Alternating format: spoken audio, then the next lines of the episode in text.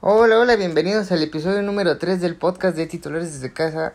Ayer les tuvimos la información de la pelea que se va a efectuar de Dimitri Vivol y también del vaquero Navarrete, el regreso de la Fórmula 1, de qué esperan de Checo Pérez, si puede retomar el buen nivel que mostró al inicio de la carrera y si ustedes lo candidatean para ganar el campeonato de Fórmula 1, que yo en lo personal lo veo muy difícil. También tuvimos algunos partidos de la el resumen algunos partidos de la jornada 10, la goleada por supuesto de Cruz, de América a Cruz Azul de 7-0, que algunos aficionados se manifestaron en, en, las instalaciones de la Noria para exigir la renuncia de algunos jugadores y de algunos directivos porque no les pareció que les metieran 7 goles.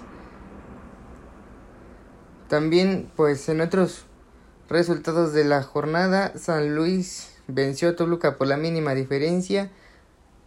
También Pachuca venció a León igual por la mínima. Querétaro ganó 2-0. Y les tendremos más partidos de la Liga MX. Hoy se juega el América contra Querétaro. Ya les tendremos algunos partidos más.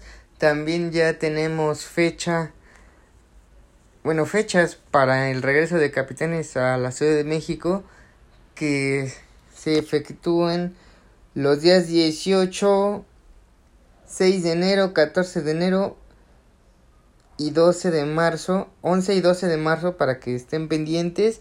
Ya habrá básquetbol de la Gili aquí en la Ciudad de México, en la Arena Ciudad de México, para que vayan apuntando esas fechas para que si ustedes son seguidores del equipo de los capitanes no se pierdan ninguno de esos partidos. También tuvimos la despedida de Gustavo Ayón, este basquetbolista mexicano, hombre de los 12 guerreros, que representó a México, jugó en Puerto Rico, en México, Puerto Rico y en España con el Real Madrid, también me parece que jugó en China.